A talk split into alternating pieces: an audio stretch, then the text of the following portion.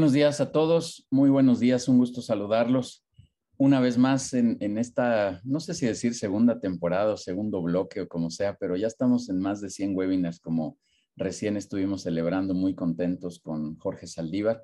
Y bueno, pues eh, creo que vamos en el 102 si no me falla la memoria. Pero un gusto de verdad de saludarlos de nueva cuenta, y que estén por aquí en estas sesiones de webinar de contenido.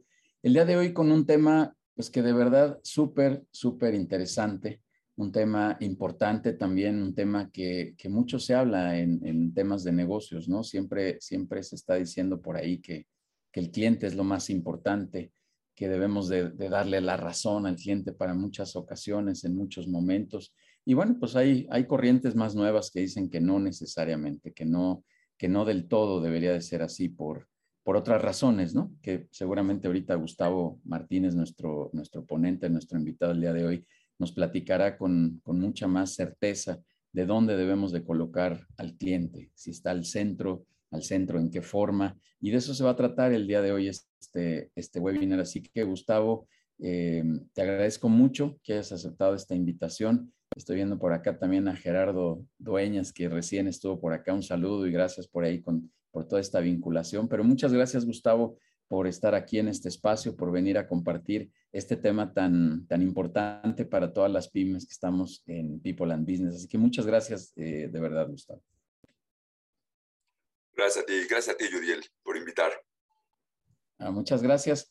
Eh, dame unos minutitos, como siempre, para dar aquí algunos, algunos avisos generales y ahorita arrancamos, pero de verdad, Gustavo, súper tema y súper contenido el día, el día de hoy que vamos a poder compartir aquí con, contigo. Muchísimas gracias. Eh, bueno, primero déjenme eh, comentarles que tenemos la siguiente semana a Anderson Parra, un amigo colombiano, eh, consultor colombiano, que nos va a hablar de cómo, cómo poner valor de diferenciación en nuestros negocios. Y nos va a platicar también del modelo Canva, que es esta herramienta poderosa para el diseño de, de, modelos de negocio que muchos también eh, pues saben, conocen, eh, han utilizado para sus organizaciones y los que no, bueno, pues de eso vamos a platicar justo la siguiente semana de eh, esta herramienta Canva y, cómo poder agregar valor a nuestras organizaciones de manera mucho más importante. Así que todos cordialmente invitados a esta sesión con Anderson Parra. Los siguientes ponentes los tenemos ahí todavía por confirmar, pero seguiremos viernes 8 de la mañana con todo este contenido. Quiero compartirles también que los siguientes dos eventos eh, que tenemos así de manera, eh, pues digamos, extraordinaria, son eh, las sesiones de café y vamos a tener dos sesiones de café. La primera, pues se llama Café Internacional, porque vamos a estar hablando de lo que significa el, no lo que significa, discúlpenme, de cómo poder abrir puertas en Estados Unidos, cómo poder tener negocio en Estados Unidos, que a muchos les interesa este tema. Y pues evidentemente eh, eh, aquí en la comunidad ha sido un, punto recurrente. Hay varios directores que afortunadamente han abierto ya sus, oficinas allá. Y bueno, qué mejor que entender eh, a través de alguien que ya vivió la, la experiencia cómo poder incursionar en el mercado en Estados Unidos. La verdad es que también va a estar muy interesante. Y como vieron ahí en la, en la ponencia, en el cover de entrada, no hay un error, es una invitación que está, eh, es, doble invitación, porque repito, el 26, el, el 9 tendremos esa sesión de negocios en Estados Unidos y el 23 tendremos una sesión con el mismo Mariano Arias en otro café. Em, hablando de todo el, el, aspecto de geopolítica, que es un impacto que, que, nos puede llegar a todos en las pymes, que hoy está sucediendo hay tres impactos así muy, muy grandes. Todo el tema de la tecnología, hoy está complicado conseguir computadoras, el tema de los autos, estos microchips que no hay, este, listas de espera de seis, siete, ocho meses para poder conseguir un auto. Y pues se, dice por ahí que vendrá una crisis alimentaria también eh, de manera importante. Entonces creo, creo que es eh, significativo el que podamos charlar con Mariano Arias sobre estos dos temas. Repito, el primero, 9 de junio, eh, hablar de cómo hacer negocios en Estados Unidos. El segundo, 23 de junio, cómo poder, eh, cómo entender mejor la geopolítica y el momento que estamos pasando en, el mundo, pero que, nos puede impactar aquí en la, en la, eh, en la comunidad local. Eh, quiero cederle la palabra también a Neftalí Martínez, por favor, mi querido amigo, si estás por ahí, si enciendes cámara y micrófono para que les hagas una cordial invitación, si eres tan gentil. Claro que sí, amigo. Buenos días a todos. Qué gusto saludarlos en este viernes. Bienvenido, Gustavo. Qué gusto ver a toda la comunidad. Eh, invitarlos, como todos los lunes, a nuestras sesiones de networking. Eh, saben ustedes que nos reunimos en grupos de, en promedio, 30, 35, hasta 40 eh, empresarios que nos reunimos todos los lunes. 10 de ellos presentan en, en bloques de 5 minutos, presentan su propuesta de valor, presentan sus negocios, productos, servicios y nos dicen qué están buscando, recomendaciones, testimonios, si están buscando algún tipo de relacionamiento productivo.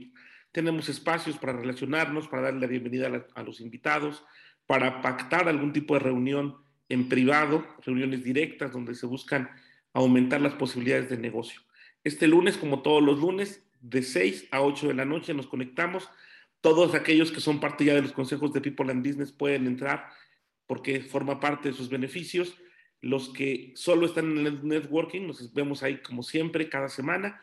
Pero también, si ustedes no han estado en estas sesiones y quieren conocerlas, por favor comuníquense con cualquier persona del equipo, con Adair, con Denise, con el mismo Judiel, con un servidor, con Vivi, con Vivi Cepeda, con Pepe Olivera, con todos nosotros y les podemos decir cómo acceder a estas reuniones de los lunes.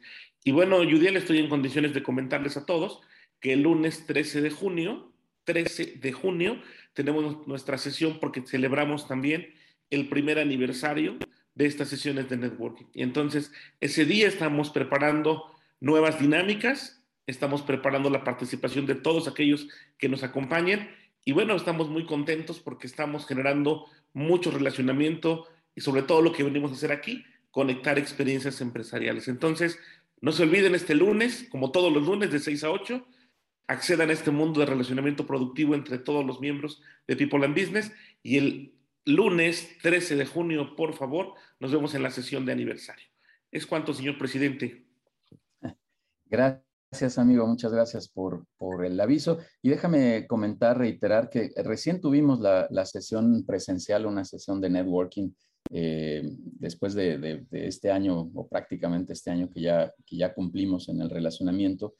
Eh, tuvimos una sesión presencial y como bien dice Neftalí, con mucho éxito, con, logrando ahí vinculación y haciendo buenos ejercicios de relacionamiento, así que estamos muy contentos con, este tema y agradecidos con quienes pudieron asistir. Yo entiendo que con todas las medidas este, eh, puede eh, no, no ser tan grato para muchos la reunión, pero pero la verdad, otros nos han pedido que tengamos ya reuniones presenciales y bueno, vamos a empezar ahí a mezclar un poco estas reuniones. El día de ayer también ya tuvimos una reunión de consejo directivo presencial eh, que estuvo buenísima ahí con un director, así que también les lanzo la invitación, además del networking, a las sesiones de consejo directivo para que quien esté interesado en saber qué hacemos en un consejo directivo, cómo podemos ayudar a un director a que se desarrolle mejor, a que pueda tener mejor resolución en sus dilemas de negocio, pues con mucho gusto lo, vamos a hacer. Así que ahí están todas las invitaciones. Ahora sí, ya está confirmadísimo, 13 de eh, junio vamos a arrancar el reto de storytelling con el güey de los tenis rojos y Giovanna Massad, hablando de eh, tanto storytelling como imagen eh, empresarial. Una mezcla que va a estar buenísimo, un formato diferente, un formato donde vamos a tener sesiones todos los días durante tres semanas aproximadamente, sesiones cortitas, pero con mucho contenido, muy dinámico, no va a ser una sesión eh, con un formato eh, eh, típico de escuela, digámoslo así, sino vamos a tener dinámicas de verdad súper interesantes, así que ahora sí ya confirmadísimo, yo espero el lunes les estemos lanzando ya la invitación, cerramos ya los detalles con, con el güey de los tenis rojos, experto en temas de storytelling, y Giovanna Masada, experta en temas de imagen empresarial. Así que con eso nos vamos a arrancar. Y bueno, pues ya, ya no echemos más rollo, como se dice por ahí coloquialmente. Eh, mi querido Gustavo, este, vamos, vamos a arrancar. Déjame leer unas cuantas líneas aquí de tu, de tu historia profesional eh, para que con, eso podamos ir arrancando ya la sesión. Muchísimas gracias. Eh, Gustavo, si puedes ir encendiendo por ahí tu... Ah, listo, ya estás. Gustavo Martínez es consejero empresarial, asesor de negocios y formador de, perdón tantito, y eh, formador de educación ejecutiva, egresado del doctorado de responsabilidad social eh, por la Universidad de Anáhuac, MBA y licenciado en administración por el ITAM, cursos de especialización en Seminarium, Stanford University, Georgetown University y Kellogg's School of Management, consultor y profesor eh, invitado en diversas universidades y empresas de México, Centro y Sudamérica. Mi querido Gustavo, te cedo la palabra, vamos a apagar micrófonos para respeto a tu ponencia, pero aquí nos vamos a mantener en todo momento para, para escucharte muy atentos. Muchísimas gracias, es tu espacio.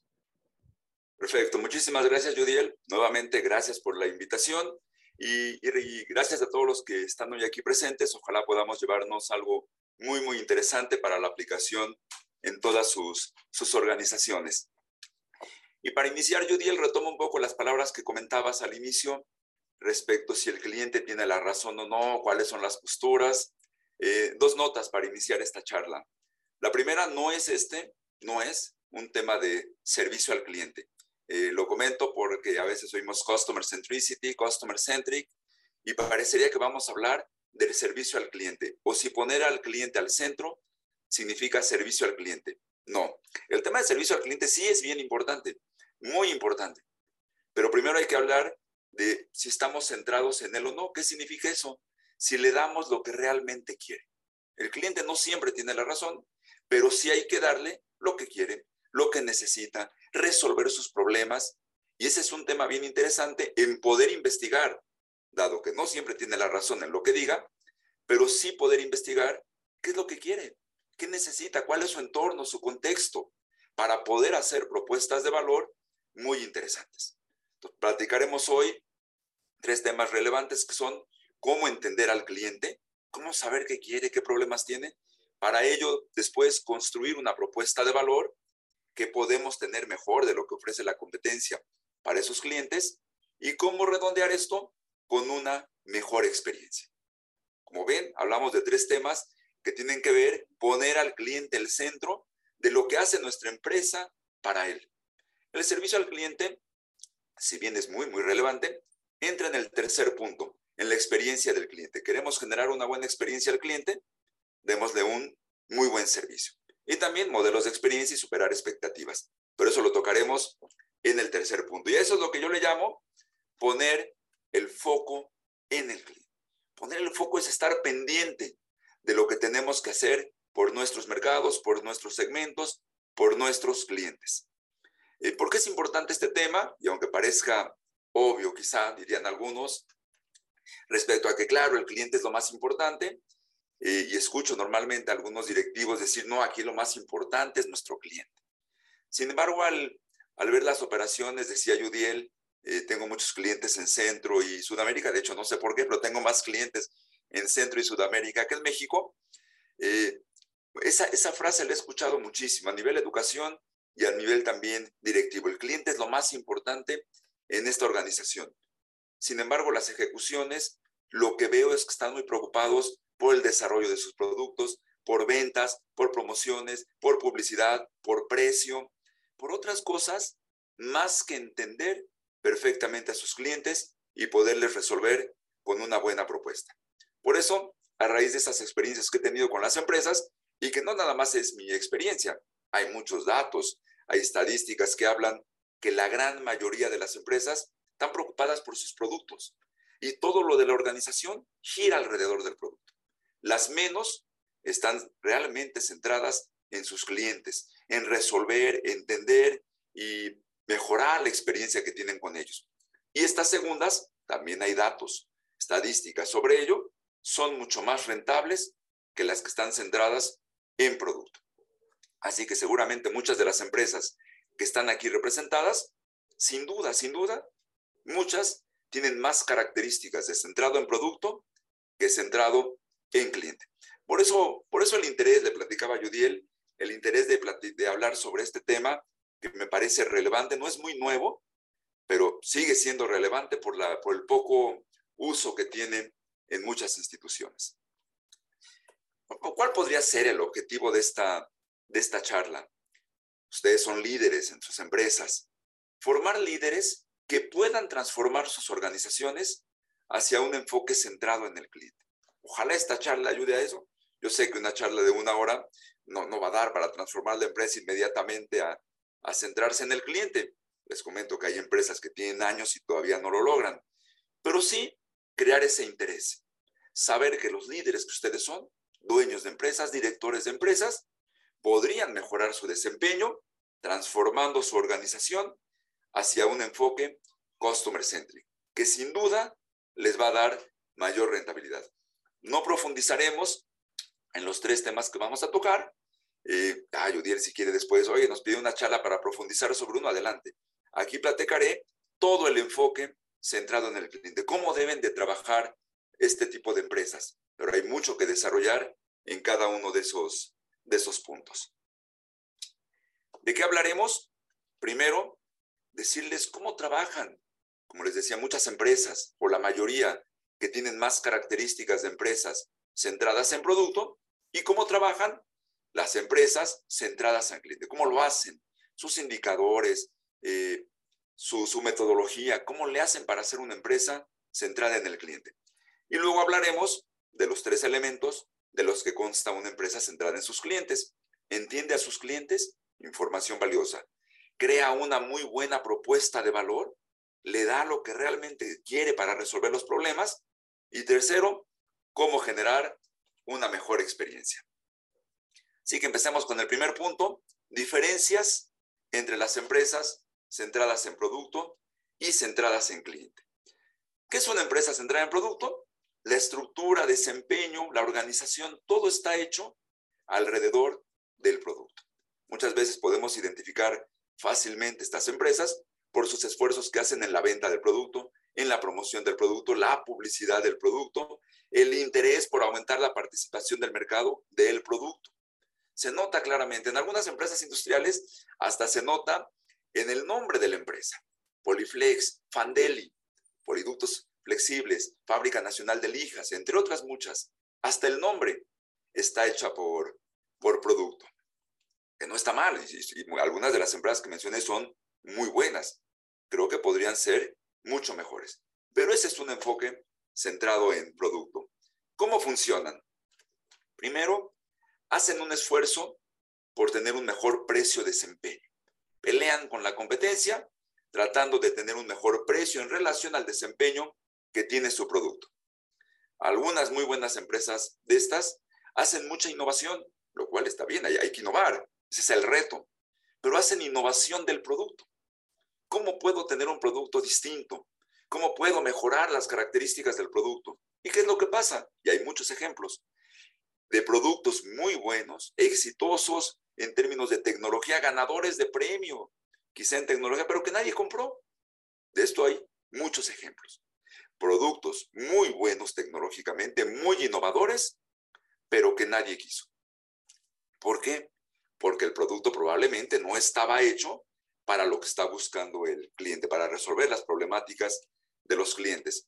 ¿Cuál sería la contraparte de esto? Y, y googleen por ahí, busquen información de innovación centrada en el usuario. Hoy un tema muy, muy fuerte en los negocios. Innovación centrada en el usuario, no innovación de producto. Innovemos, pero para mejorar la experiencia de los, de los usuarios. Eh, otras cosas que hacen es la estructura de la organización la tienen basadas en productos, automóviles pequeños o compactos, grandes, camionetas.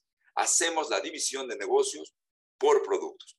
Ya hoy muchas organizaciones muchas exitosas las tienen por tipos de clientes. Esto es algo que sí ha mejorado mucho en las estructuras organizacionales. Hacer la división por tipos de clientes, no por tipo de producto. Eh, lo que sigue, muchas de las empresas que aquí están seguramente lo tienen y se preguntarán que eso no es lo importante.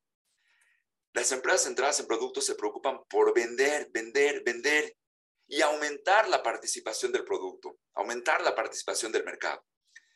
Dirían algunos, que eso no es lo importante, vender más en la organización. Sí, por supuesto que sí. A lo que me refiero es demasiado interés, obsesión, ponen el foco, ponen el foco en las ventas. Y por eso hacen tanta promoción, publicidad, precio, para vender más. ¿Cuál sería lo que debiéramos hacer? Preocuparnos, obsesionarnos por la satisfacción del cliente. Que si lo el producto que tengo, la estructura, el valor que le estoy dando, los servicios que le estoy ofreciendo, realmente satisfacen a nuestros clientes. Si sí lo hacen, pues por supuesto que voy a vender más, pero la, venta como una consecuencia. He logrado, bueno, no siempre puedo, ¿no? Pero he logrado con algunas empresas que cambien sus indicadores, que quiten esos objetivos de ventas. Y en el caso de los vendedores, muy insistentes en lograr las ventas, las metas, que muchas veces lo que logra es estar molestando a los clientes. Por lograr esa venta, molestamos, insistimos, en lugar de preocuparnos por qué requiere, qué problema tiene y lograr su satisfacción. Pongamos indicadores de satisfacción en lugar de ventas. No quiere decir que el indicador es qué tan satisfecho quedó. No, busquemos el indicador adecuado para la satisfacción. Por lo tanto, si se logra, va a comprar más, aumentamos las ventas con esa persona. Y esa persona nos va a querer comprar más cosas a nosotros, otro tipo de productos. Aumenta en lugar de participación del mercado, aumenta el ticket promedio. Es más importante pensar en el ticket promedio del cliente que la participación del mercado. ¿Por qué razón? Porque si un cliente nos está comprando más, quiere decir que está satisfecho con nosotros. Está viendo qué otras cosas nos puede comprar, aparte de lo primero que nos compró. ¿Por qué? Porque está satisfecho. Entonces el orden es, nos preocupamos por su satisfacción. Nos compra más, aumenta ticket promedio. Recomienda el producto con los amigos o el producto empieza a sonar mucho mejor en el mercado. La empresa empieza a tener más nombre, mejor reputación. Aumenta la participación del mercado. Eh, no, sé el perro qué es lo que está queriendo decir, pero no es cierto. Pero bueno, entonces, Repito el orden, nos interrumpieron. Preocúpense por la satisfacción. Después, vender ticket promedio. Eso va a aumentar las ventas cuando recomiende y aumentará la participación del mercado. Entonces, la frase que está ahí sí es cierta, pero como consecuencia. Una empresa centrada en el cliente no está preocupada por vender y vender, está preocupado por satisfacer. Y de esa manera se logran esos dos indicadores. Y por último, estas empresas basan el éxito en rentabilidad y liderazgo del producto. Mientras mi producto se esté vendiendo mucho, soy exitoso. Me da mucha rentabilidad mi producto, soy exitoso. Y hay muchos, aquí mencionaré uno o dos, pero hay muchos ejemplos de productos exitosos, líder en el mercado, y que de repente desaparecieron. ¿Por qué? Porque no estaban enfocados en sus clientes, estaban enfocados en el producto. Y todos los productos, todos por muy buenos que sean, tienen un ciclo de vida. En algún momento mueren. Alimentos es otro tipo de cosa, tienen un ciclo de vida muy largo, pero hay otros productos con ciclo de vida más corto. En algún momento tienen que, morir o aparecen sustitutos. Ese es el problema de enfocarnos solamente en el producto. Aparecen sustitutos que satisfacen de mejor forma necesidades y deseos y matan a toda una categoría de productos. Bueno, así es como trabajan las empresas centradas en producto. ¿Por qué no es tan bueno? Hay pocos incentivos para simplificar los productos. Si está funcionando bien, ¿para qué le cambio? ¿Se está vendiendo bien? No le movamos nada. Los clientes no compran mejores productos, compran, buscan soluciones para sus problemas. si un producto lo hace bien, pero de repente aparece un sustituto u otro tipo de productos que resuelven de mejor forma la problemática que tengo, me cambio. Los clientes no compran productos, compran beneficios, soluciones para sus problemas. Los productos no pueden generar mejores experiencias. El producto tiene una solución per se. Apple, buenas computadoras o buenos teléfonos, sí, pero lo muy fuerte que tiene es lo que hace para el cliente. Sus tiendas donde te dan asesoría, te informan, ese ecosistema en el cual se puede trabajar adecuadamente entre su teléfono, su, su tableta, computadora. Eso es algo que vuelve escritos a la empresa, no necesariamente los productos. Y los productos existentes se convierten en suficientemente buenos hasta que llega alguien en el cual no estuvieron pensando y les quitó su participación del mercado. Muy bien, aquí dejamos las empresas centradas en producto. Estoy seguro que se identificaron algunos con esta forma de trabajar que no está mal y probablemente les ha dado buenos resultados, pero podemos todavía hacerlo hacerlo mejor. ¿Cómo? Con un enfoque centrado en el cliente. ¿Qué significa esto? Empresas, como dice ahí, que tienen tres características. entienden el punto de vista del cliente. Lo entienden. Y no solamente con encuestas, cuestionarios, con instrumentos que platicaremos al rato, de investigación mucho más profundos. Entender el punto de vista del cliente. Con esa información crear una propuesta de valor superior y después generar una experiencia integral para los clientes. De estos tres temas platicaremos en lo que queda de la charla. Pero primero, ¿cuáles son los puntos clave de una estrategia centrada en el cliente? Primero, conozca a su cliente mejor de lo que conoce a la competencia. ¿Por qué lo pongo? Muchos clientes que visito siempre, siempre están muy preocupados por qué está haciendo la competencia. Eh, estoy de acuerdo, hay que hacer un análisis sobre el entorno, el medio ambiente, también la competencia, es parte de un plan estratégico. Pero no nos obsesionemos por estar pendientes y pendientes de qué hace la competencia y tratar de sacar algo igual y ahora dónde están, porque en el mejor de los casos van a ser como el mejor de la competencia. No hagan eso. Preocúpense por el cliente mejor de lo que lo están haciendo sus competidores. Sus competidores le venden al mismo cliente. Pues conozcan más de ese cliente de lo que conoce su competencia. Y entonces van a poder mejorar propuestas de valor para ellos. Respete la opinión. Al buscar información profunda, valiosa del cliente, al escuchar la voz de los clientes, puede haber alguien que nos diga muchas cosas negativas de nuestra empresa. Y a veces eh, llegamos al negocio, oye, ¿qué dijeron? Todo bien, pero un cliente se molestó por todo esto. Ah, fue uno, no importa. No, ese uno puede ser la voz de muchos. Muchos pueden opinar como él, pero solo él se atrevió a generar ese tipo de información. Respetémosla. Algo, algo importante debe tener esa información para nosotros que nos ayude a mejorar la propuesta. Y lo que ya dice la definición, ofrezca la mejor propuesta de valor, una mejor experiencia y algo importante, relacionen lo que ganan, relacionen lo que ganan en su compañía con la satisfacción del cliente, no con las ventas.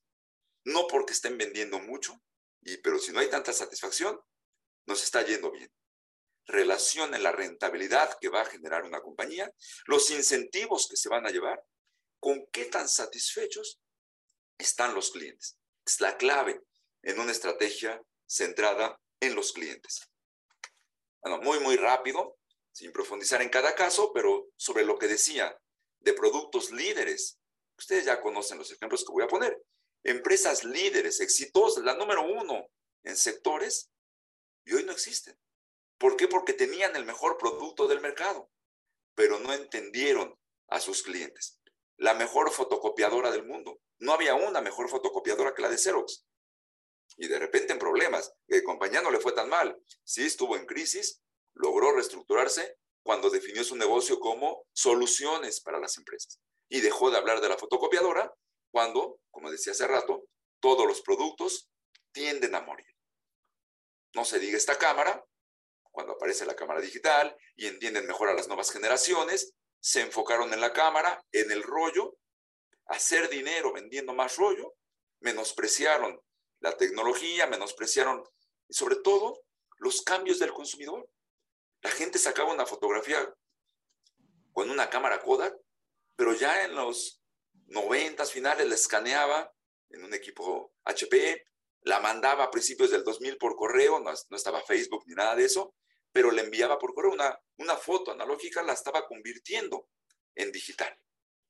Kodak perdió eso que estaba siguiendo el, el consumidor. Y un ejemplo que a mí me gusta mucho porque yo me la viví aquí.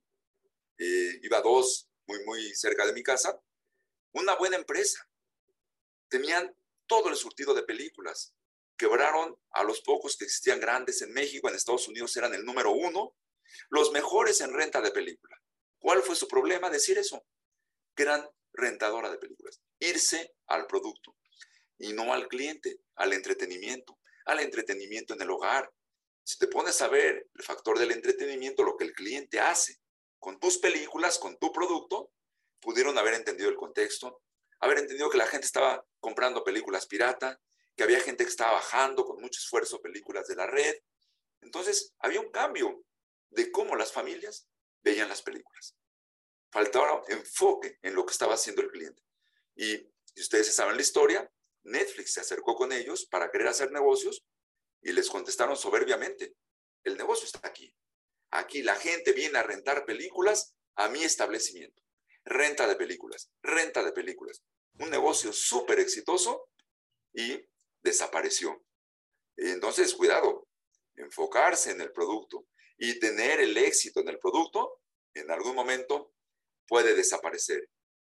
Algunos ejemplos exitosos, bueno, el que le pegó fuertemente a Blockbuster, eh, este caso me llama la atención, una empresa que en mil, por 1987, por ahí, 87, 88, quebró, no desapareció, pero quebró, financieramente quebrada. Cambian al CEO, cambian al director de mercadotecnia y lo primero que les dicen es, ustedes se la han pasando vendiendo la mejor motocicleta. Y dos cosas, ni venden motos y hay dudas si son la mejor motocicleta. Pero eso han dicho ustedes, que venden la mejor motocicleta del mundo. En algún momento se quedaron sin su mercado. Llegan las motocicletas a finales de los 87, 90, las japonesas, a Estados Unidos, y les empiezan a comer el mercado, sobre todo con el mercado más joven. ¿Por qué? Mejor diseño, más velocidad, mejores motocicletas. Se quedó comprando esto personas arriba de 50 años, que les gustaba. El nuevo director de mercadotecnia les dice, no venden motos, han vendido estilo de vida y no lo han hecho. La gente compra una Harley Davidson porque le gusta ir con los amigos, ir a la carretera, ponerse su vestimenta de cuero, tatuarse. Tienen un estilo de vida estas personas. Eso es lo que ustedes venden. No venden motocicletas. ¿Qué hizo la nueva administración? Poner un restaurante, poner agencia de viajes y poner boutiques para vender ropa, para vender viajes y para tener un lugar a donde vayan a comer viendo la motocicleta todo el día. Cambió el enfoque. Estoy seguro, eso no lo sé, pero estoy seguro que si a la administración anterior le hubieran dicho, oye, ¿por qué no pones un restaurante? Oye, vendemos motos. El enfoque del producto también nos limita a qué tipo de productos o qué tipo de otras actividades podemos desarrollar en el mercado. Lo hicieron muy bien, restaurante, agencia de viaje y boutiques, y levantó la, la compañía. Hoy, algunos problemas, ya ha cambiado el mercado, el ruido ya no es tan atractivo, eh, quieren buscar lo de la motocicleta eléctrica, etc. Hay cambios.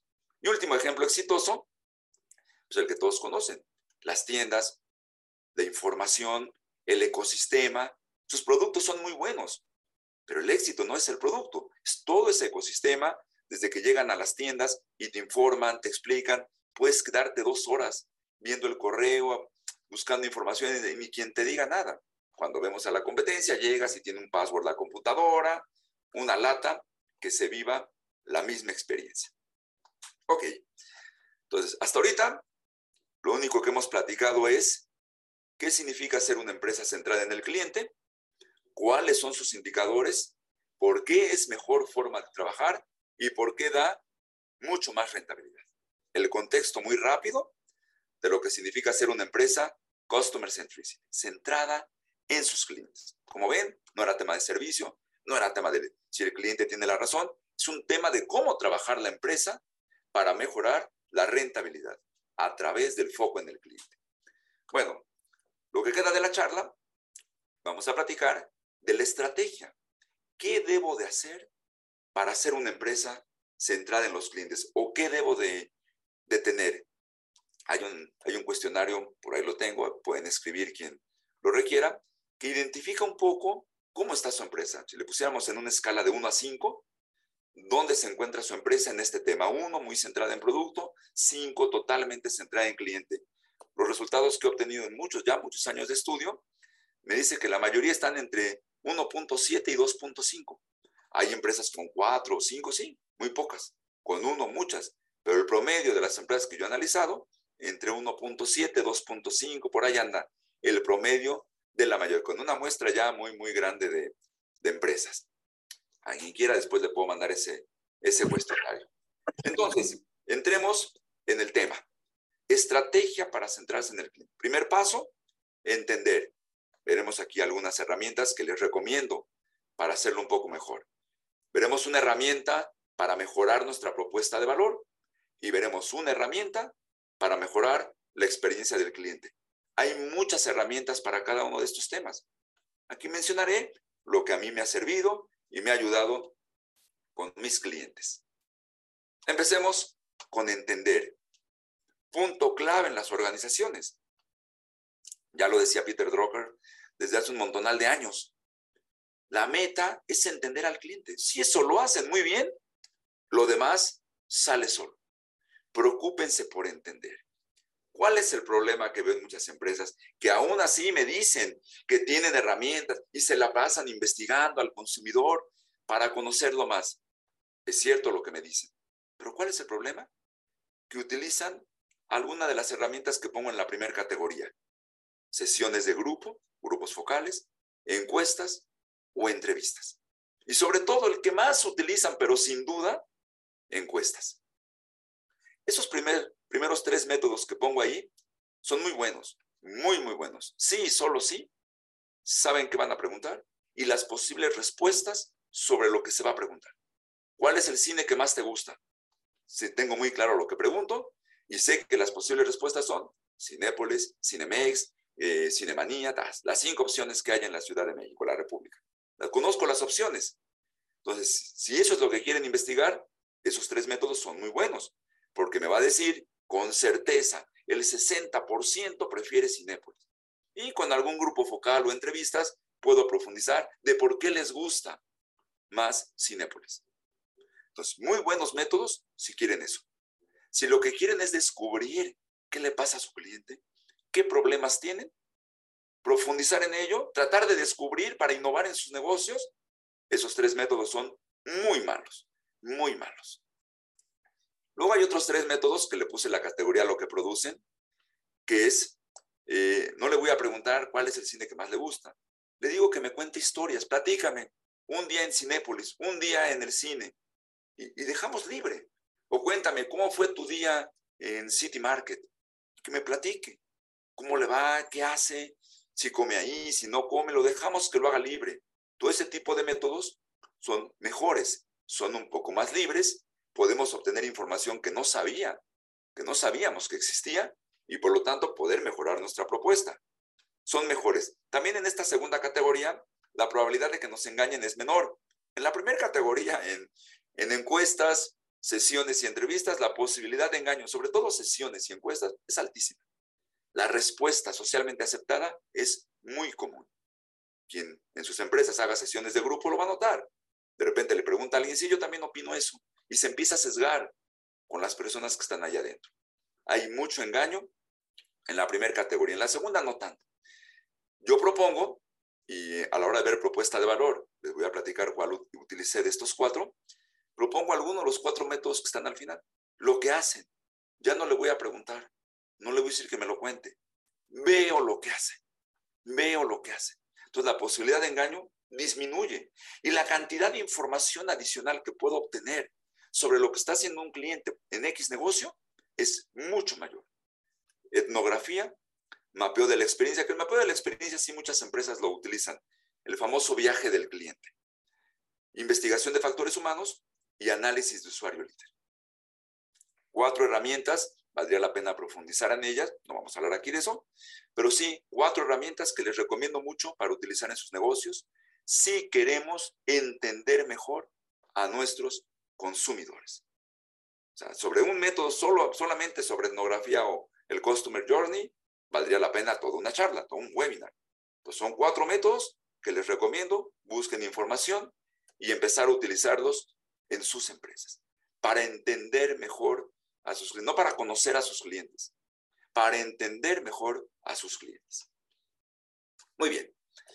Con estas herramientas que propongo, entienden muy bien a sus clientes. Ahora construyamos la propuesta de valor. Segundo elemento de la estrategia centrada en el cliente. Hay muchas definiciones formales sobre eso. Una simple aquí, una propuesta de valor nos hace diferentes, especiales y atractivos frente a los competidores. Todas las empresas tienen propuesta de valor, la hayan construido, no lo hayan construido, lo hayan, hecho profundamente o no, todas tienen, porque propuesta de valor es qué le ofrecemos a nuestros clientes. Ya si es diferente, especial y atractivo, ya dependerá de qué también construimos la propuesta de valor. Ahora, todos tienen, pero ni siquiera a veces la saben. Me ha tocado de repente en el avión y el que está al lado me platica que tiene una empresa. Oye, ¿cuál es tu propuesta de valor? No me la sabe decir. A veces no tenemos tan claro cuál es nuestra propuesta. Y me empiezan a hablar del producto con un mejor precio, empiezan a hablar de lo tradicional, porque no tenemos claridad en cuál es la propuesta de valor. Vamos a ver hoy solo una herramienta y es la que a mí me ha funcionado mucho. Aquí pondré un ejemplo de un cliente en Guatemala y un ejemplo con el que no tengo nada que ver, pero funciona muy bien esta balanza para construir la propuesta de valor. Vean del lado izquierdo, ¿qué le ofrecen ustedes a sus clientes? ¿Qué beneficio va a obtener su cliente? Veamos promesa. ¿Qué beneficio va a obtener su cliente de su producto? Pero no olviden, de la compañía. Y a veces para mejorar nuestra propuesta de valor no tenemos que mejorar características de producto, tenemos que mejorar beneficios de la compañía. Ahorita hablaremos. Diferenciación. ¿En qué es mejor su compañía o producto que otras opciones? Un ejemplo muy rápido de algo que todos conocemos, automóviles. Si estuviéramos hablando, por ejemplo, del Toyota y del Corolla, Toyota compañía, Corolla automóvil, ¿qué beneficios obtendremos del producto? Inventemos que el Corolla tiene un gran rendimiento de, de combustible y es un automóvil muy seguro. En caso de accidente, no me va a pasar nada. Ahí están los dos beneficios del Corolla. ¿Qué beneficios obtendremos de Toyota? Ah, un excelente servicio de mantenimiento y una gran garantía, una muy buena garantía. Son beneficios de Toyota, no del automóvil. El servicio de mantenimiento me lo da Toyota y la garantía me la da Toyota.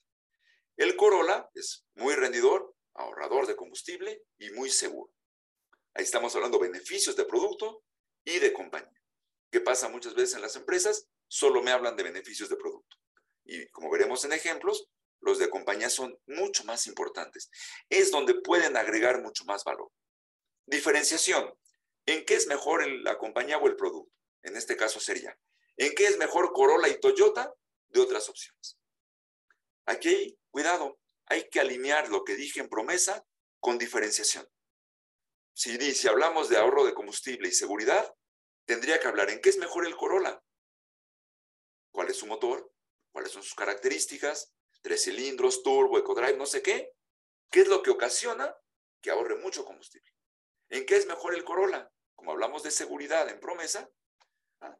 sus 16 bolsas de aire, barra de torsión, reforzado, no sé qué cosas, que sean lo que ocasiona la gran seguridad. Gracias a eso, en lo que somos diferentes y mejores, es que podemos, como beneficio, damos un automóvil muy seguro. ¿En qué es mejor Toyota? Recuerden, hablamos de garantía, y hablamos de mantenimiento. ¿En qué es mejor Toyota? Ah, su personal de mantenimiento es eh, totalmente capacitado, fueron a Japón. Datos de por qué es mejor el mantenimiento.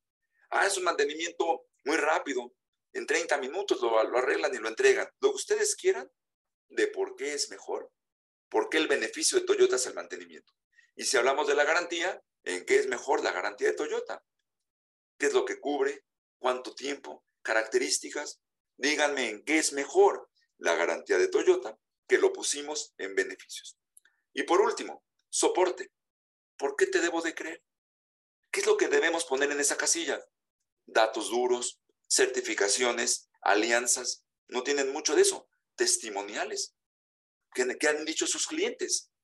En este ejemplo de Toyota y Corolla, tendría que poner, por ejemplo, el dato duro. ¿Cuántos kilómetros por litro da? El tema de seguridad, si a lo mejor se ganó el premio en Europa al automóvil más seguro. Datos, alianzas, con quién están trabajando la seguridad. En soporte tienen que poner todo aquello que soporte, valga la redundancia, que, que muestre por qué son mejores en lo que dijeron en la promesa y diferenciación. Lado derecho, lo que el cliente hace por obtener eso que ustedes ofrecen. Y Recuerden, allá al centro, su cliente objetivo. Todo esto lo estamos pensando siempre para un público objetivo. Eh, puede ser que alguna de sus empresas tengan dos o tres propuestas de valor, sí, si tienen diferentes segmentos de mercado, al cual va, valga la pena construir una propuesta de valor distinta para cada uno de ellos. En el lado derecho, eh, este ejemplo de automóvil a lo mejor no me ayuda mucho, hay que pagar el automóvil y ya, no hay que hacer muchas cosas. Voy a cambiar de ejemplo. Sector minero. Tengo un cliente en Lima que se dedica a eso, vende maquinaria y repuestos para el sector minero. Y él me decía, mi precio es muy cómodo, pero no, no, no, no termino por cerrar la venta. Al investigar qué pasaba con sus clientes, el cliente hace precios adicionales eh, y hace esfuerzos. Vean lo que dice ahí de precio. ¿Cuál es el costo total de su oferta de principio a fin? No nada más es el precio de la maquinaria. El cliente tiene que deshacerse de la máquina vieja. Es una máquina que no se anuncia en Mercado Libre y sale, no. Hay que pagar para que se deshagan de esa máquina vieja. Y hay que, y eso también es esfuerzo, se aumenta el precio y hay un esfuerzo por parte del cliente. Y hay que mandar al que va a operar la, nueva máquina, hay que mandarlo un curso de capacitación. También hay que pagarlo para que sepa operar esa máquina nueva. Y también hay un esfuerzo. La compañía tiene que buscar dónde mandar a esta persona al curso de capacitación. ¿Qué hicimos? Cambiar del lado izquierdo. Siempre que haya, siempre que encuentren ustedes esfuerzos y riesgos, donde hay que modificar en el lado izquierdo es en promesa. Aumenten beneficios, aumenten valor y normalmente de compañía. Olvídense del producto. Veamos este ejemplo. La máquina sigue siendo la misma. ¿Cuál fue la nueva propuesta de valor de mi cliente? Te vendemos la máquina nos encargamos de llevarnos la máquina vieja, le estamos disminuyendo esfuerzo, aumentamos beneficio de compañía. ¿Qué beneficios obtendremos de su producto? El mismo, la máquina. Y de su compañía, me llevo la máquina vieja y te capacito al que va a operar esta máquina. Lo incluimos en el precio. El precio se vuelve más atractivo. No cambiamos el precio, simplemente agregamos valor y podría ser más caro el precio quizá. Pero lo que sí disminuimos esfuerzo el cliente ya no tiene que buscar quién se lleva la máquina vieja y capacitar al operario. Y el riesgo, ¿qué hubiera pasado si no hacemos esta propuesta y el cliente manda a capacitar al operario a algún lado, regresa, nos compran la máquina y pone a su operario capacitado a que la use? Seis meses la descompone. Probablemente el operario diga, estas máquinas no sirven. Y si le hacen caso, nos pueden dejar de comprar.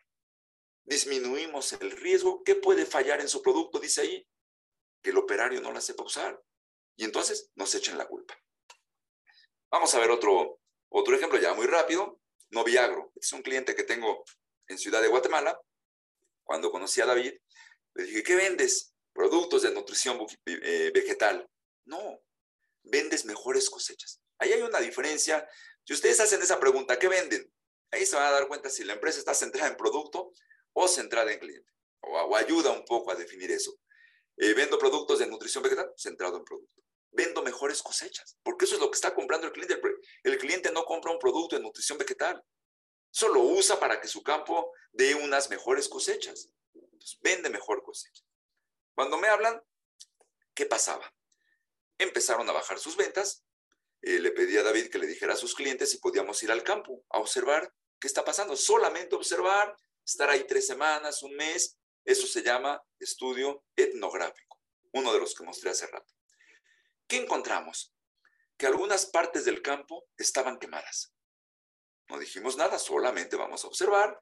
Después llevamos un especialista en Noviagro para que nos diera su opinión. Seguíamos observando. Para la empresa, para el cliente, solo estamos visitando el campo. Y él nos dijo, el especialista, que era culpa del que estaba haciendo la mezcla del producto. Producto en Noviagro, fertilizante, agua. No soy agrónomo, entonces, todo lo que tengan que hacer para poder aplicar el producto. Decía el especialista en Noviagro, no lo están haciendo bien. Le pregunto a David, ¿de quién es la culpa? ¿Del cliente o de nosotros? David dice, de ellos. Yo vendo un buen producto.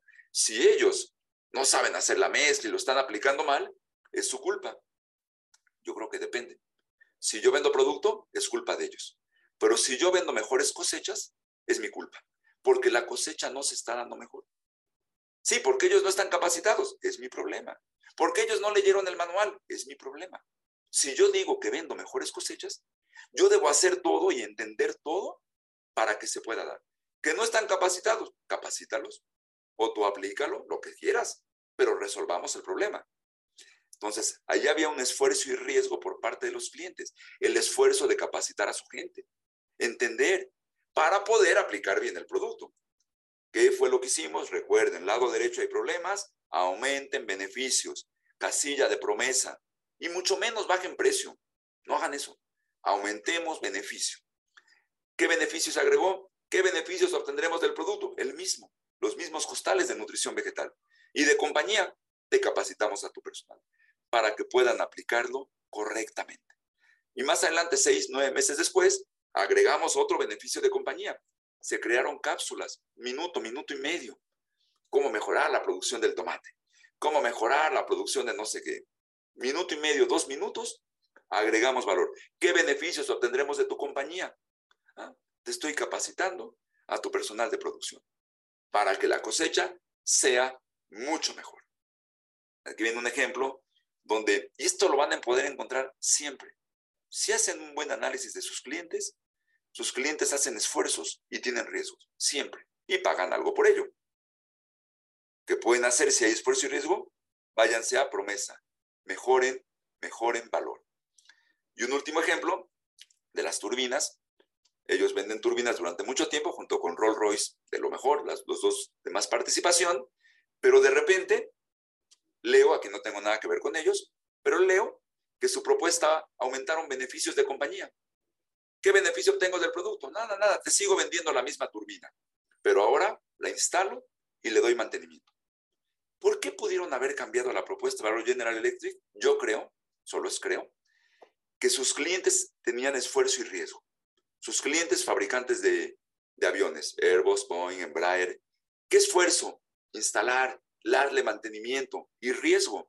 Y a quienes gusten de, del programa de catástrofes aéreas y eso que pasan en, creo que en Nat Geo, hay un programa que habla, un capítulo, de dos accidentes igualitos, mismo avión, mismo modelo, mismas turbinas General Electric. Se cayeron. Entre que se arregla quién fue el culpable o no, pueden pasar 10 o más años. Le echaron la culpa a General Electric. Al final no fue, fue la aerolínea. Pero yo creo que por eso General Electric cambia su propuesta de valor te vendo la misma turbina, pero ahora yo me encargo de instalarla y yo me encargo de darle mantenimiento. Disminuyo esfuerzo y el riesgo de que otra vez se vayan a caer, y no por culpa mía, sino por culpa del quien le está dando mantenimiento. Que esa fue la conclusión en el programa que vi. Eh, la aerolínea y mantenimiento fueron los culpables de que se cayeran esas dos turbinas. Luego aparece Rolls Royce y dice, te vendo la turbina, yo le instalo, yo le doy mantenimiento Ahí después busquen el programa R2 que se menciona ahí y entraron en otro negocio.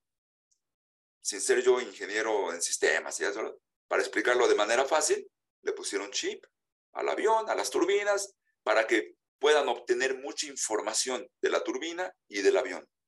¿Qué agregó? ¿Qué beneficios obtengo de Rolls Royce y de su producto? La turbina es la misma. Y de Rolls Royce, información. Te digo en tiempo real cómo está la turbina, cómo está el avión en sus indicadores principales. Y eso es mucho dinero. Entonces, entró a competir con General Electric agregando un beneficio de compañía. Insisto, casi siempre les va a pasar. Esfuerzo, riesgo, agreguen promesa. ¿Y beneficios de quién? Olvídense de su producto. Si su producto es bueno, ya olvídenlo. Agreguen beneficios de compañía. Muy bien. Herramienta para entender. Herramientas vimos cuatro. Una herramienta para mejorar la propuesta y ahora una herramienta para la experiencia. Ya tenemos buena propuesta. No siempre tenemos un negocio exitoso. ¿Por qué? Porque la estrategia o la propuesta de valor es muy buena, pero se ejecuta mal. No le damos la experiencia al cliente. Y si me preguntan, ¿qué falla más, la estrategia o la ejecución? La mayoría de las veces, la ejecución. Puede estar muy bien definida la estrategia, pero se ejecuta muy mal. ¿Qué hacer para la experiencia? Experiencia puede ser integral en todo el negocio o específico, como vemos aquí, en un supermercado, aquí mejoran la experiencia, la vivencia en un punto de contacto. Esta persona no tiene que ir ni empujando ni jalando el, el carro del supermercado. Se ve que no es para todos porque atrás hay alguien que lleva un carrito normal. No sé si la experiencia en todo el supermercado mejore. No sé cuando llegue a la caja, si es una caja normal o también es una caja con otra experiencia. Pero aquí mejoramos un punto de contacto. En pandemia, pudo haber dicho Kia, servicio de mantenimiento, punto de contacto. ¿Qué podemos hacer para mejorar la experiencia? Ah, pues vamos a la casa de nuestro cliente, recogemos el automóvil, lo llevamos a servicio, lo regresamos, sanitizamos, le dejamos la llave afuera, que ni nos vea, y listo.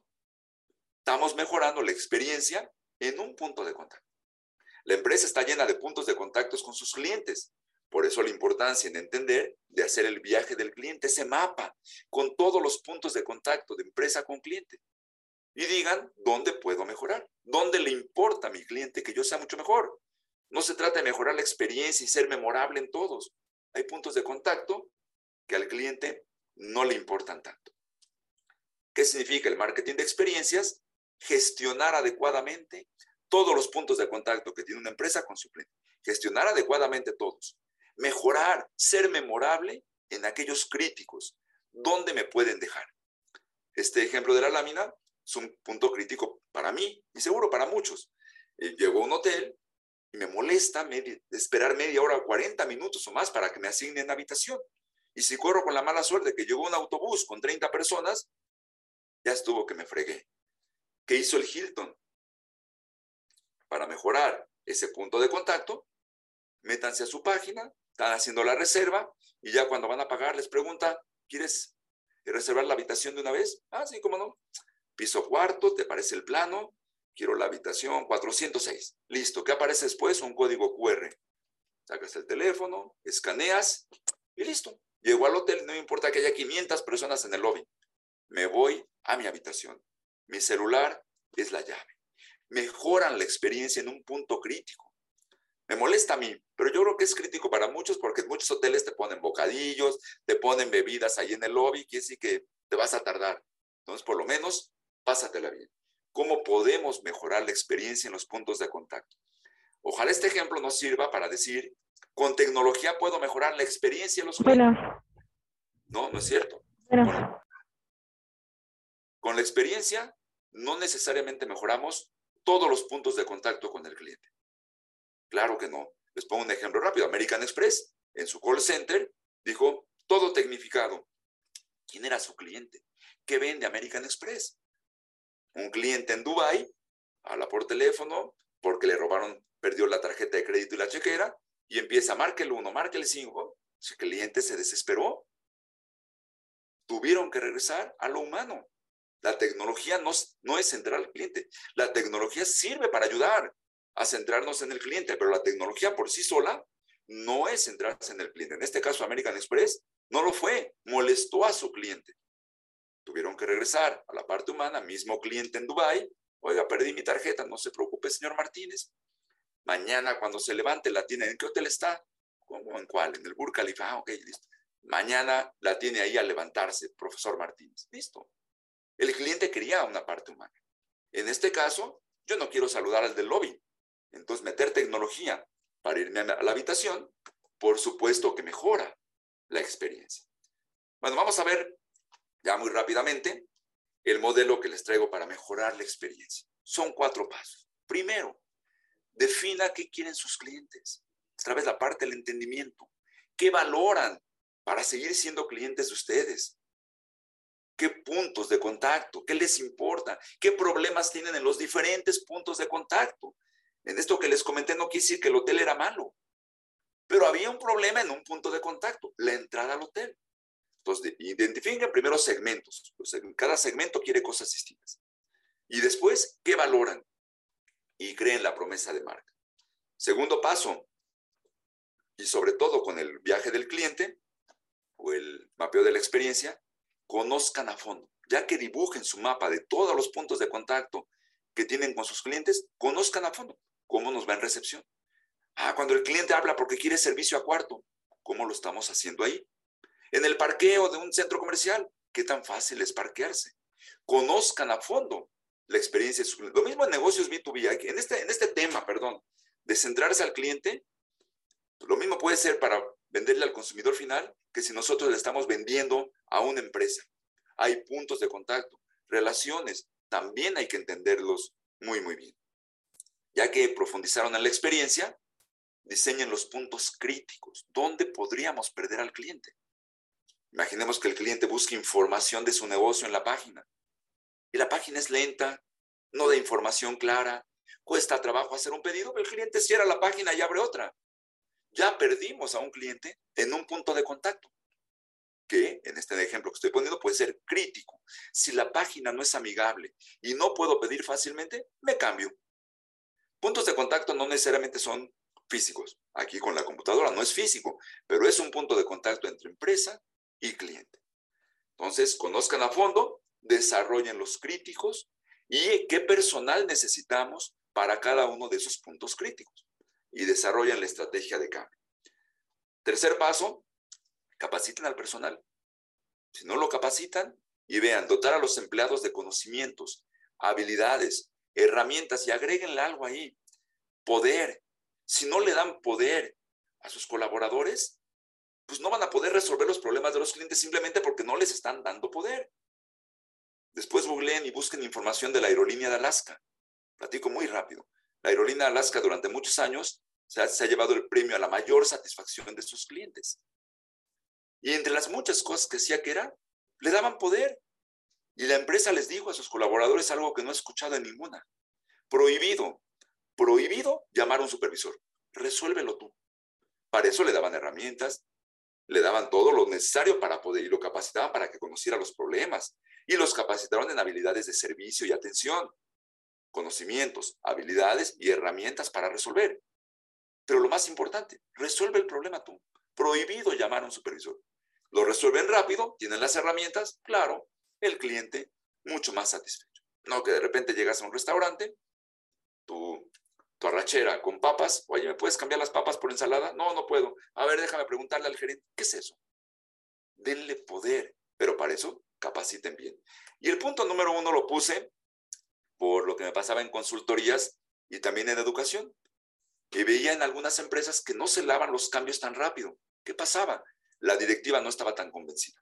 A pesar de haber capacitado en la experiencia del cliente a su gente, los de arriba seguían midiendo igualitos, vende más y esto, pues entonces la gente no puede generar experiencia. La gente está hablando por teléfono y molestando para vender más. La directiva no estaba convencido de esto. También me pasó en educación ejecutiva, un, taller como este quizá, y llegaba alguien y me decía, aquí debería estar sentado a mi director. Si él no está convencido, no vamos a cambiar. Y el último punto, retroalimentación. ¿Cómo lo estamos haciendo? Pregúntenle a clientes, pregúntenle a colaboradores, a socios, a empleados, busquen diferentes tipos de información para saber cómo lo estamos haciendo.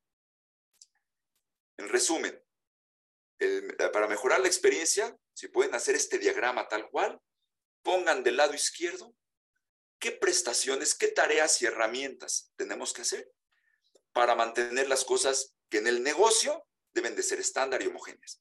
Si hablamos de un McDonald's, pongo ejemplos sencillos solo por eso. Entonces, si hablamos de un McDonald's, el, mobiliario es estandarizado, en todo el mundo es igual, el menú es en todo el mundo es igual, la velocidad en todo el mundo es igual, el uniforme en todo el mundo es igual. Entonces, ¿qué tareas y herramientas debo hacer para, para lograr ese criterio homogéneo? Que no cambie, no vaya a pasar como la película Un día de furia. Entonces, prestaciones estandarizadas, criterios homogéneos. ¿Qué debo hacer ahí? Y lado derecho, las personas, fundamental en la experiencia del cliente. Que la persona logre una conexión emocional con sus clientes. Hace poco con otro cliente de Lima me dice el gerente de ventas, oye, ayúdame a hacer el discurso para los vendedores. ¿Cuál discurso? Sí, para que todos vean lo mismo y sea homogéneo. El discurso no. las personas no deben decir cosas homogéneas. Que hablen fluidamente, amigablemente, natural. ¿A quién le gustan los discursos robotizados? De repente me hablan por teléfono de un banco, lo quiero interrumpir y el tipo tiene que aventarse su discurso. Termino colgando. Dejen que hablen de manera natural. No sabe hablar, capacítenlo. Enséñenle a hablar. Pero sobre todo, que logre una conexión emocional. En un McDonald's perdonarían más, perdonarían mal. Perdonarían eh, más que el menú no salió igual, pero una persona muy amigable. Disculpe, disculpe, ahorita se lo cambio. Ya viene la hamburguesa bien y me ponen un pay de piña. Disfrute el postre. ¿Eso se perdona? Ah, en el lado derecho me hablaron mal, me trataron mal, no regreso. Entonces, preocúpense por los dos lados, lo estandarizado, lo homogéneo y cómo son las personas para lograr esa conexión emocional. Perdón, andaba aquí borrando lo que a alguien se le ocurrió poner. Eh, preocúpense por lo estandarizado del proceso, pero también porque la persona logre la conexión. Y el lado derecho es mucho más importante. Por lo tanto, la experiencia del cliente termina siendo todo, siempre y cuando tengamos un buen producto, tengamos una muy buena propuesta de valor y entendamos al cliente. Unos ejemplos de empresas generando muy buenas experiencias, Palacio de Hierro, sin duda lo es. Vende mejores productos, algunos son los mismos de Liverpool. Ah, pero genera una mucho mejor experiencia. Supermercados, y por cierto, este me parece que es el único supermercado verdaderamente centrado en sus clientes, City Market. Supermercado pequeño, si lo comparamos con La Mega, Chedraui, Walmart. Y en el caso, este pertenece al grupo La Comer.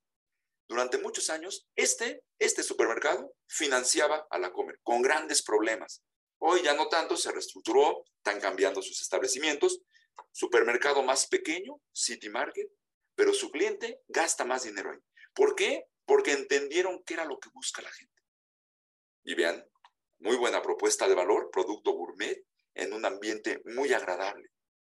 Vean nada más eso. Te la pasas muy, muy bien. Te invitan, marketing relacional, conexión emocional con los clientes. Los invitan a participar de una cata. Muy bien, pues hasta ahí, estos son los tres puntos para realmente ser una empresa centrada en los clientes. Entiéndanlos bien, investiguen y de manera con herramientas profundas. Construyan, dedíquense buen tiempo a construir con esa balanza que vimos cuál podría ser la mejor propuesta de valor de sus clientes. Clientes consumidor final y le ha usado mucho esta balanza con clientes B2B que le venden empresas y generen mejor experiencia a través de mejorar los puntos de contacto. Los dejo con esta última frase, que me parece que es la manera como debiéramos innovar, no con el primer comentario que hice respecto a la innovación del producto.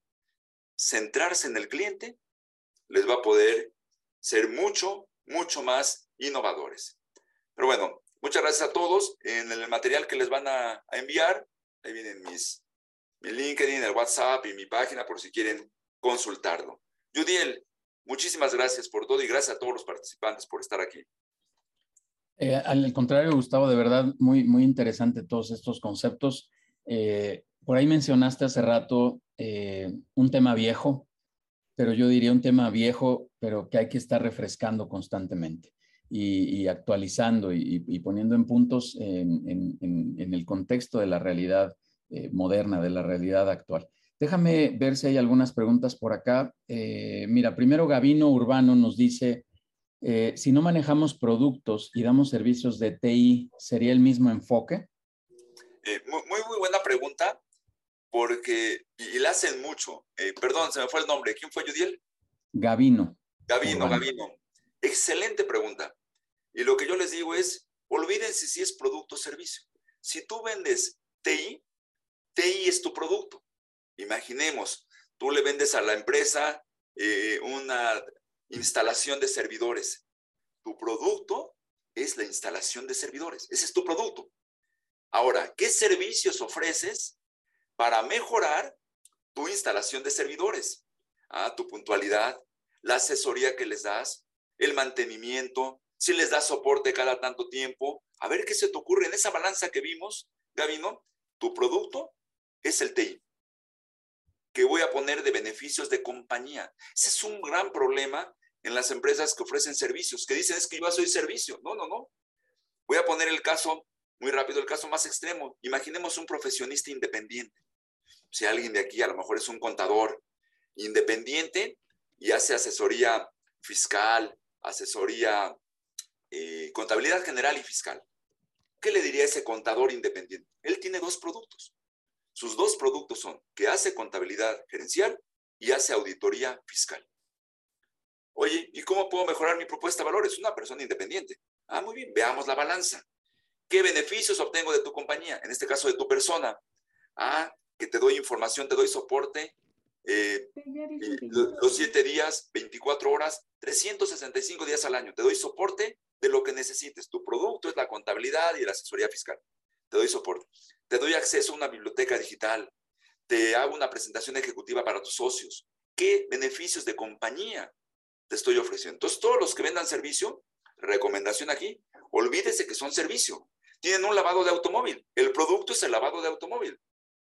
¿Qué beneficio de compañía puedo dar? Una sala con un televisor para ver la final de la Champions o lo que ustedes quieran. Entonces, Gabino, no te preocupes, no definas tu negocio como servicio.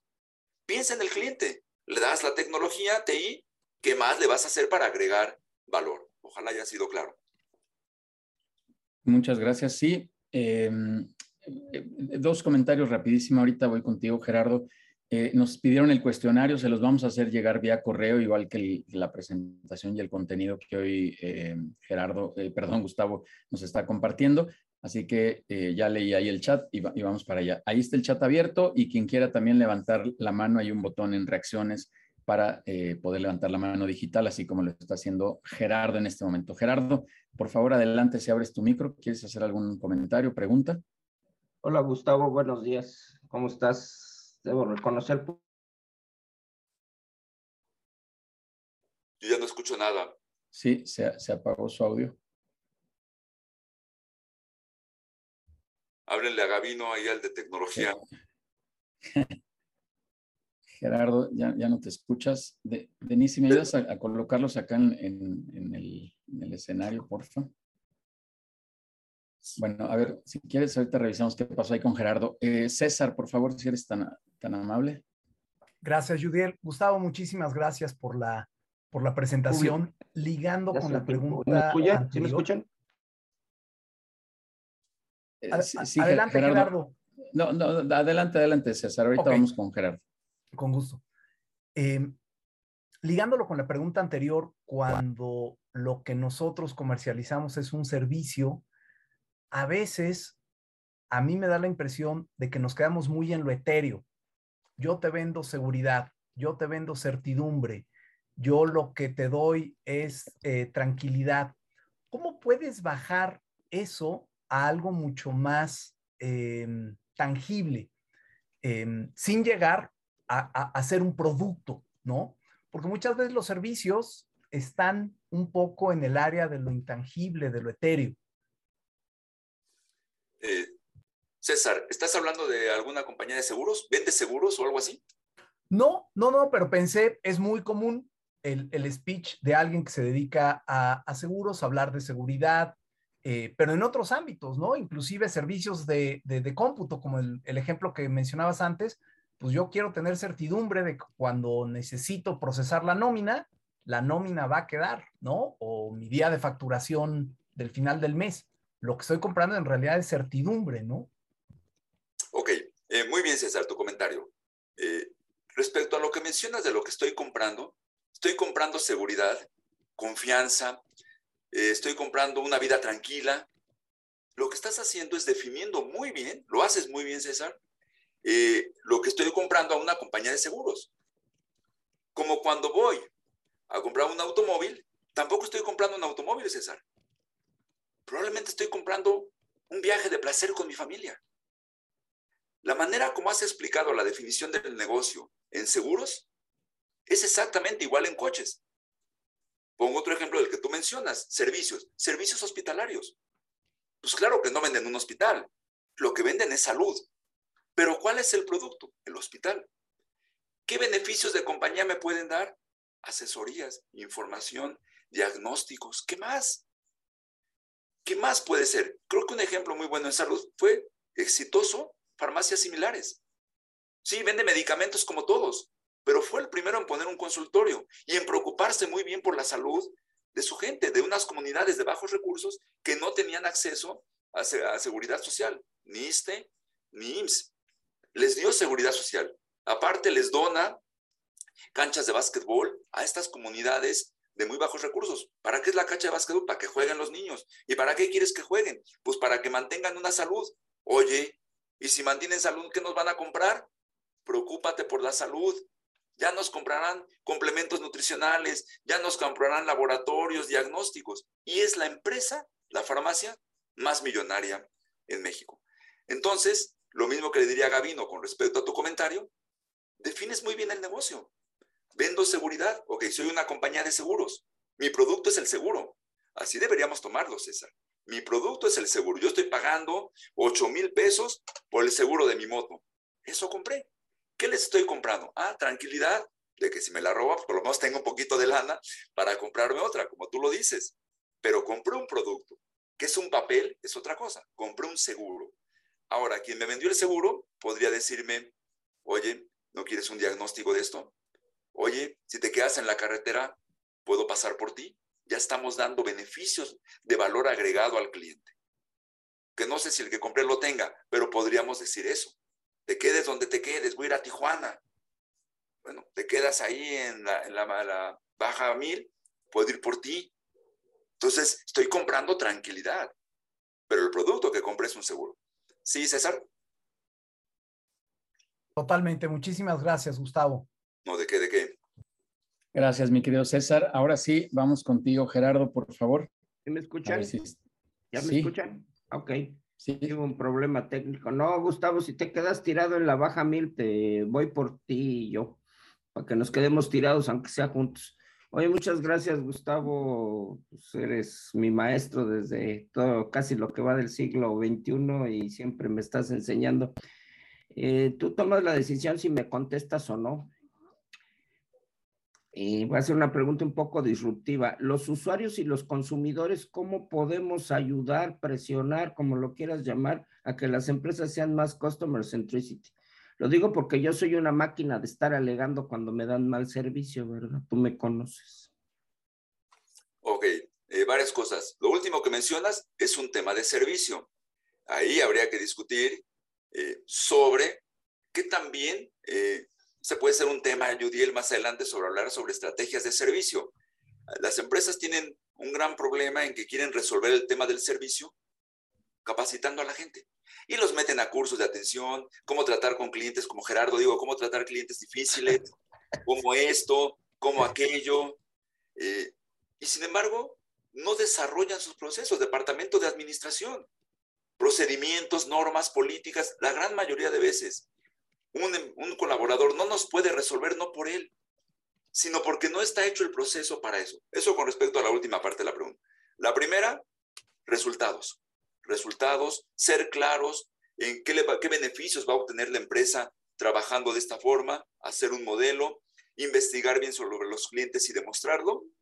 Eh, yo creo que no cuesta trabajo entender, Gerardo, lo que me ha pasado a mí es la búsqueda de las ventas, la utilidad, no les permite dar el cambio tan rápido, estar convencidos de que hay que vender más y a pesar de que están convencidos que hay que mejorar la propuesta de valor, siguen con sus resultados de, ventas. Trabajando hace poco con HCBC, muy interesados en mejorar la experiencia del cliente y mil cosas, pero al final nos siguen hablando por teléfono para vendernos mil cosas y nos molestan y nos hartamos. ¿Dónde está la congruencia entre lo que queremos con nuestros clientes y lo que estamos ejecutando.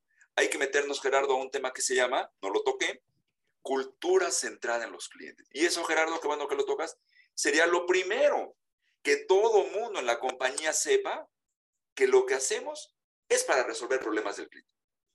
Todo, eso se llama cultura centrada en los clientes. Ojalá haya ayudado un poco, Gerardo. Gracias, muchas gracias, Gerardo. Eh, no, no veo más preguntas. Déjame confirmar si alguien tiene algún comentario, eh, si no para, para, ir cerrando este bloque de, preguntas. ¿Nadie? ¿Todo bien? Súper. Muchos comentarios por ahí, este, Gustavo, de, felicitación, de reconocimiento a tu, a tu ponencia, a, tu, este, eh, al contenido que hoy nos has compartido. Así que de verdad te, te agradezco mucho. Déjame hacer aquí un pequeño ajuste. Listo. Eh, y quisiera agradecerte a través de este, de este reconocimiento. Eh, ah. el, el, contenido, el espacio, el tiempo, el todo que nos has compartido el día de hoy, Gustavo, ahorita te lo haremos llegar. Así que de verdad muy, muy contento de que vengas a compartir todo esto que, que platicábamos, que platicamos ahí en privado, que además déjame decir que que pues eh, ofreciste tener otra charla para tener continuidad de estos temas de experiencia del cliente y de todo esto que gira alrededor del, del, cliente que va a estar buenísimo. Así que en verdad te agradezco mucho el que, el que vengas, el que compartas con esta comunidad de People and Business. Y eh, quisiera que comentaras, tienes por ahí algunos obsequios también a, los participantes, a los que están por aquí. Tú di el regalo, yo digo la dinámica y, y con gusto con eso vamos cerrando. Eh, creo, creo que te los mandé y para no equivocarme te dejo te dejo la palabra a ti, tú sabes cuáles son los beneficios que íbamos a dar, por ahí unas consultorías, pero antes de eso, es correcto. déjame agradecer, Judiel, a, a, tu público, veo casi 100, no se aburrieron, me acuerdo, Gerardo me dijo, voy a estar mañana, le dije, mejor quédate a dormir, ya me has escuchado mucho, y, veo, y veo que no me hizo caso, pero a todos los que veo y no se aburrieron, no se fueron, de verdad, muchas, muchas gracias, insisto, es un tema relevante y me encanta, me encanta transformar empresas hacia centradas en el cliente, métanse a ello, les va a ir mucho mejor, pero sobre todo gracias por, por el estar la hora aquí aguantando. Gracias, Judiel. Súper, sí, vamos, Hola, buenos días. ah, quisiera dar las gracias, este, Yudiel y a... Ah, Liliana, adelante. Ah, ¿qué tal? Buenos días, muchas gracias. Me encantó la, la, la conferencia, se me hizo de mucho, me agregó valor. Y me encantaría preguntarte si es posible, mira, yo tengo a mi cargo equipo que tenemos, vendemos eh, terrenos de inversión residenciales. Y considero yo que de pronto se nos caen muchas ventas, digo, con toda honestidad, por la conexión hacia el cliente. O sea, muchos de nuestro, del equipo no llegan a conectar con el cliente porque todo es vía telefónica, porque estamos en home office, o sea, no tenemos una oficina tal cual. Tenemos representación en México, pero es, eh, de manera virtual. Entonces, ¿cómo podemos o cómo puedo yo ayudar a mi equipo a generar la conexión? Me queda claro que debe haber una conexión genuina de manera que el cliente se sienta con la confianza, porque es una confianza telefónica, no es una confianza física, o sea, no, se genera una sinergia de inmediato. ¿Cómo puedo ayudar yo al equipo a, a esa transformación para poder conectar? y que y hay una línea también para mí muy delgada cuando platicas con el cliente. Normalmente yo conecto con el cliente, siento yo que ha sido mi, mi, forma de vender, pero no lo hago de manera, lo hago de manera genuina, o sea, de pronto empiezo a platicar, pero no para escuchar qué es lo que quiere, qué necesita, cómo lo puedo ayudar, pero empiezo a conectar con él. Yo quiero transmitir esa parte a mi equipo, pero de pronto veo que se caen las ventas porque como que es se repite como, como máquina, como bien mencionabas, los ejemplos que citaste, muy, muy, muy, muy interesante. ¿Cómo puedo ayudar al equipo a que se rompa esa parte, no sé, mm, se vuelva completamente genuina la plática con el cliente para poder generar la confianza y detonar el resultado de la venta? Perdón, creo que me fui, ¿verdad? Ahí estás, ahí estás, Gustavo. Sí. Bueno, eh, me fui un poco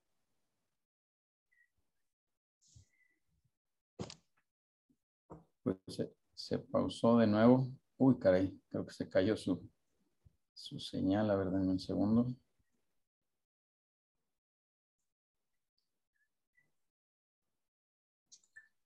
Está apagado. ¿Estás ahí? Mil disculpas, pero alcancé a escuchar muy bien a, Liliana. Gracias. Adelante. No, no puedo poder contestar mucho, ya queda poco tiempo, pero has dicho cosas bien interesantes. Uno, la palabra genuino. En esos negocios como el que tienes y todo lo que tenga que ver con venta, venta consultiva, asesoría, eh, el que no notemos que nos quieren vender cualquier casa, cualquier terreno, cualquier bien, eso es importante. Probablemente tú lo haces de una manera muy, muy natural por la palabra que has usado. Que tú transmitas hay que sean iguales es complicado. Eh, un tema que se llama la venta consultiva, seguramente lo has escuchado o lo has trabajado. La venta consultiva quiere decir que tu gente aprende a escuchar. ¿Qué quiere el otro lado? A escuchar antes de empezar a hablar para tratar de vender todo. Escuchar para entender qué quiere el otro lado, aunque sea por teléfono. Esto no tiene nada que ver. Hay gente que logra una conexión emocional por el teléfono porque se preocupan. Después de entenderme y escucharme, empiezan, empezamos a hacer las propuestas. Yo diría eso como una acción muy rápida y específica por lo que dices. Habría que revisar qué tipo de clientes tienes, cuál es tu propuesta de valor y, cómo puedes generar mejor esa experiencia y el engagement. Pero lo que sí, un poquito por lo que mencionaste, la venta consultiva o la venta centrada. Hay, hay algo que se llama la venta también centrada en el cliente. Una cosa es la estrategia centrada en el cliente y otra cosa es la venta. La venta centrada en el cliente es que te preocupas, te encargas más de escuchar y escuchar y escuchar que de hablar, como algunos amigos que tengo. Lo importante es escuchar, por eso dicen algunos, tenemos dos orejas y una boca. Escuchemos el doble, pero mucho más. Dile eso a tu, a tu gente, a tu vendedor, para que puedan dar mejores soluciones. Te recomendaría para tu gente el curso de la venta central en el cliente, pero haz un análisis de todo y a lo mejor ahí puedes llegar a las soluciones. Gracias, Gustavo. Y excelente plática y este, tú, me encantaron todas las citas que, que mencionaste. Gracias. A ti, Liliana. Muchas gracias. Eh, Gustavo, eh, ¿algún comentario ya breve para cerrar? No, solamente agradecerles nuevamente a todos el haber estado aquí y estoy a sus órdenes para lo que, para lo que requieran. Muchas gracias nuevamente, Judiel. Muchas gracias. Efectivamente, les vamos a hacer llegar por ahí el material, el cuestionario, eh, al correo con el que fueron registrados para este evento. Y cierro ya nada más recordándoles, reiterándoles las invitaciones que tenemos para eh, que conozcan un poco más de lo que estamos haciendo aquí dentro de People and Business. Primero, el webinar, el siguiente viernes estaremos hablando de cómo agregar valor, que tiene continuidad este tema que hoy nos expone por aquí Gustavo.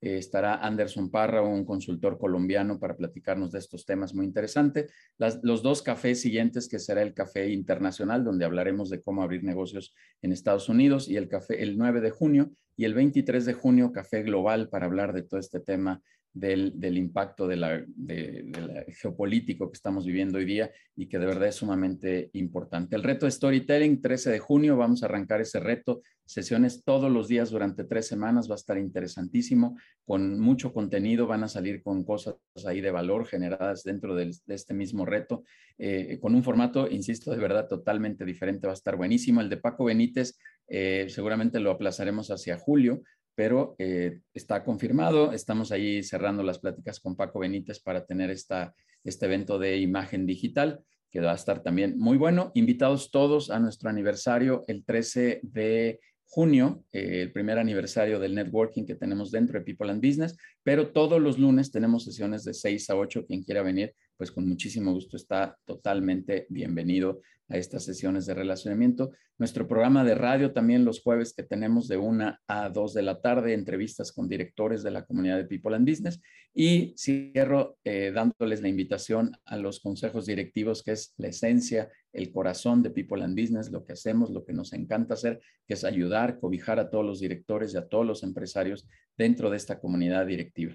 Gustavo, efectivamente, siento 14 directores por acá, madrugadores, escuchando todo este contenido. Les agradezco mucho y como siempre, muy contento de tener estas audiencias que cada vez son más y más y más. Así que feliz eh, fin de semana. dime, Gustavo. Perdón, y no sé si es cuando me perdí. ¿Ya diste los regalos? Ay, qué caramba, perdón. Tres consultorías, tres consultorías con Gustavo. A ver si me sumo también por ahí a la, a las sesiones para aportarles también algo de valor, pero bueno, vamos a estar ahí con el experto Gustavo eh, compartiéndonos este tema y por favor, eh, eh, Denise, si pones ahí los datos de, contacto, que las tres primeras personas que escriban al correo a atención arroba peopleandbusiness.com.mx recibirán este, este obsequio de Gustavo y de un servidor, si me permites, Gustavo, ahí sumarme para ver qué, podemos darles a los directores. Repito, Gracias, repito, atención, arroba peopleandbusiness.com.mx, ya está ahí el correo y las tres primeras recibirán esa consultoría de cortesía. Pues muchísimas gracias. Este fin de semana, muchos saben que soy eh, futbolero, así que hay gran fútbol el fin de semana, hay carreras, hay deportes, hay de todo. Así, este, así que vámonos, descansen y que pasen muy buen fin de semana, que estén muy bien. Gracias.